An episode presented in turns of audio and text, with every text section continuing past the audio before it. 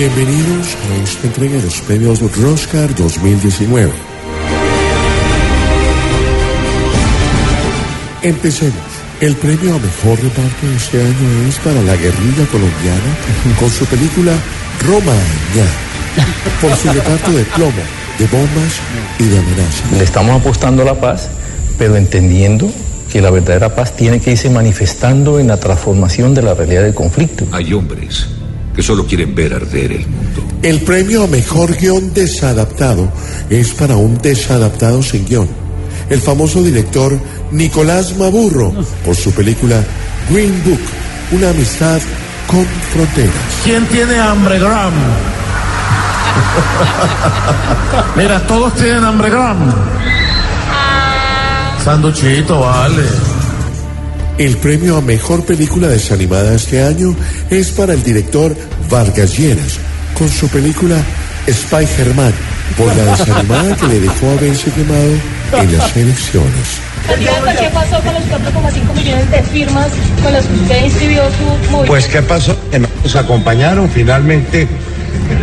¿Qué más quiere que le diga? La lógica debe estar ardiendo por dentro. El premio a peor vestuario y maquillaje es para...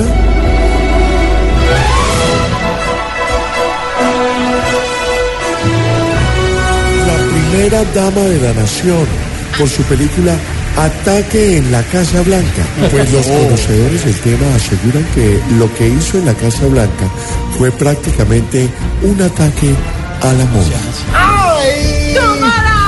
¡Cinco moda! El premio a peor argumento es el argumento de la Policía Nacional para multar por comer empanadas en la calle. La película que le otorga este premio es Los Juegos del Hambre. Era un precio que los distritos debían pagar. Pues hambre es lo que nos tocará pasar si seguimos pagando multas por todo. No, no tenía ni idea. No, la verdad, no sabía que lo podían multar a uno por echar empanadita en la calle.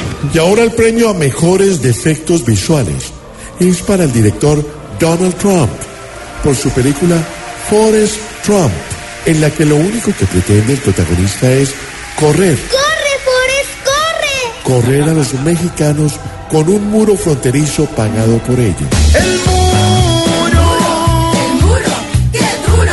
qué duro, ¡Lo brincas con el canguro! lo brinca solo el canguro. Y hasta aquí esta entrega de los premios Roscar 2019.